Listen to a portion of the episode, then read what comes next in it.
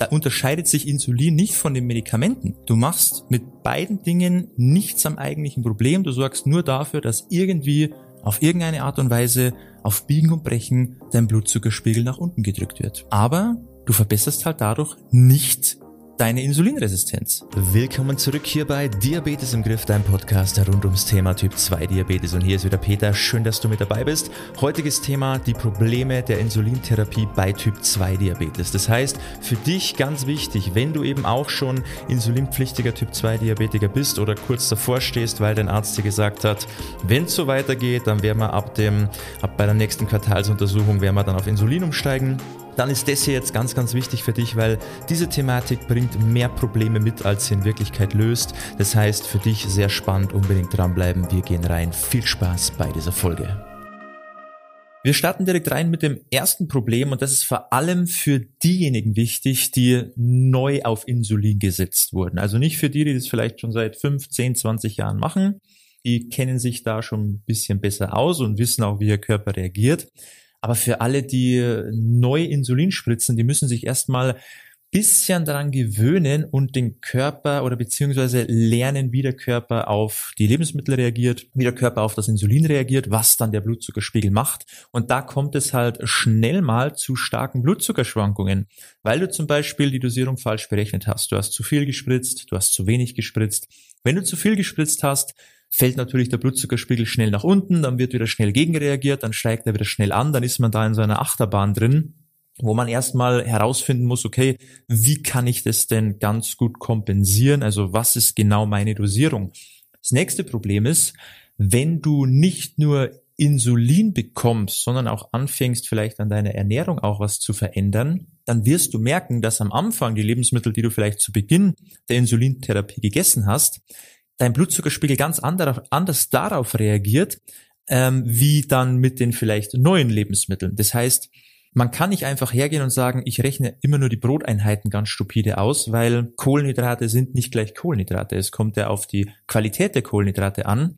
Und dein Insulin wirkt auch auf die unterschiedlichen Kohlenhydratquellen anders. Das heißt, es kann sein, dass du vielleicht dieselben Kohlenhydrateinheiten hast und du spritzt dann eine gewisse Menge X und die wirkt sich aber anders aus. Also bei dem einen Lebensmittel unterzuckerst du und bei den anderen Lebensmitteln passiert vielleicht überhaupt nichts.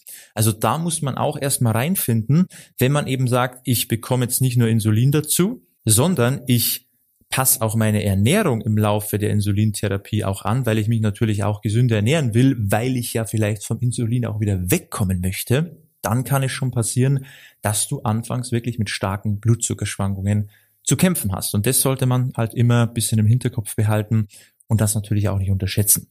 Bringt uns natürlich jetzt auch schon zum zweiten Problem. Und zwar die Gefahr einer Unterzuckerung. Auch wieder gerade bei Leuten, die das neu nehmen, die neu auf Insulin gesetzt werden, wenn man eben noch nicht weiß, wie muss ich das Ganze einschätzen, wie wirkt das Ganze. Man spritzt zu viel, man unterschätzt vielleicht die Mahlzeit, die man gegessen hat, oder überschätzt die Mahlzeit, die man gegessen hat und spritzt sich da in den Keller. Und das ist natürlich sehr, sehr schwierig, weil das kann auch tödlich enden. Also Unterzuckerung ist bei weitem gefährlicher, als wenn deine Werte mal etwas höher sind. Ähm, da ist die Unterzuckerung auf jeden Fall nicht zu unterschätzen. Und das Problem ist, der Körper reagiert dann auch nicht gegen. Weil vielleicht hattest du in der Vergangenheit auch schon häufiger mal sehr, sehr niedrige Werte als du nur Medikamente genommen hast oder vielleicht auch noch gar keine Medikamente gebraucht hast.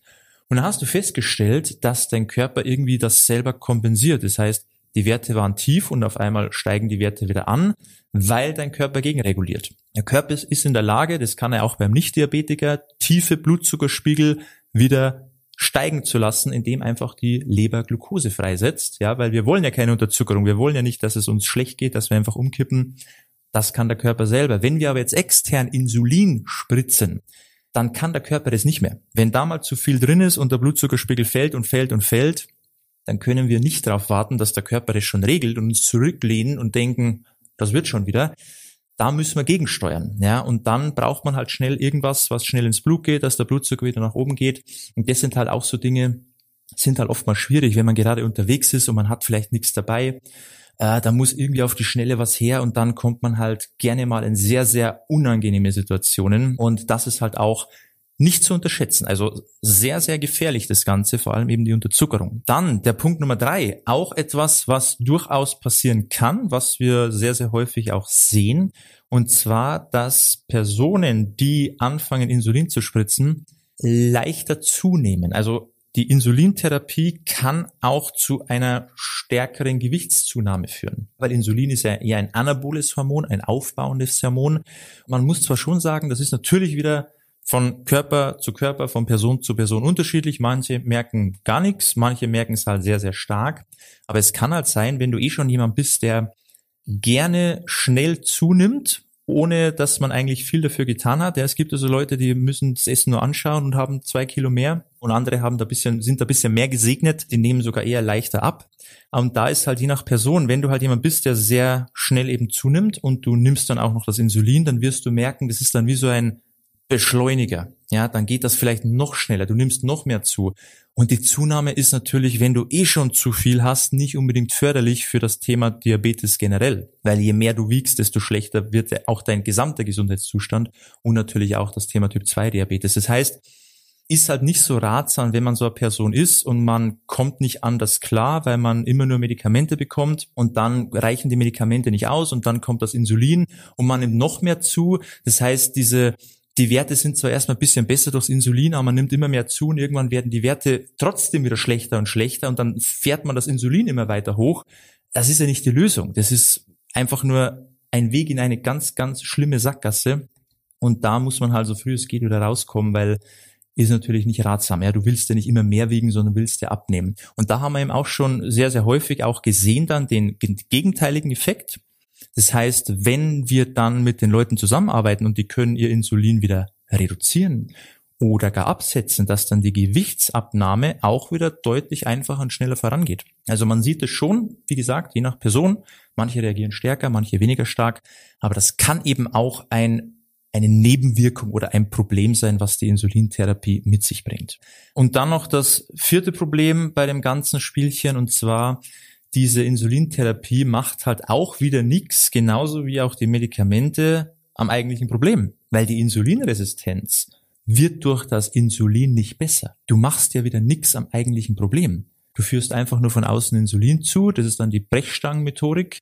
Ja, da wird einfach so viel Insulin sozusagen auf die Zelle geschüttet, bis sie bis die Türen aufbrechen und bis das Ganze wieder so wirken kann, aber das eigentliche Problem wird nicht behoben. Also da unterscheidet sich Insulin nicht von den Medikamenten. Du machst mit beiden Dingen nichts am eigentlichen Problem, du sorgst nur dafür, dass irgendwie auf irgendeine Art und Weise auf Biegen und Brechen dein Blutzuckerspiegel nach unten gedrückt wird. Aber du verbesserst halt dadurch nicht deine Insulinresistenz. Das wird nicht passieren und deshalb ist es ja auch bei vielen so, die anfangen mit Insulin und vielleicht haben sie dann erstmal bessere Blutzuckerwerte, im Laufe der Zeit immer mehr Insulin brauchen, damit sie diese erstmal guten Werte aufrechterhalten können. Weil wenn das so gut funktionieren würde und wenn wir dann das Problem lösen würden, dann würden wir doch irgendwann kein Insulin mehr brauchen oder nicht immer mehr davon brauchen, immer mehr, immer höhere Dosierungen. Ja, und dann nicht mehr nur das Langzeitinsulin, sondern auch Kurzzeit zu den Mahlzeiten. Man ist ständig nur noch am Spritzen.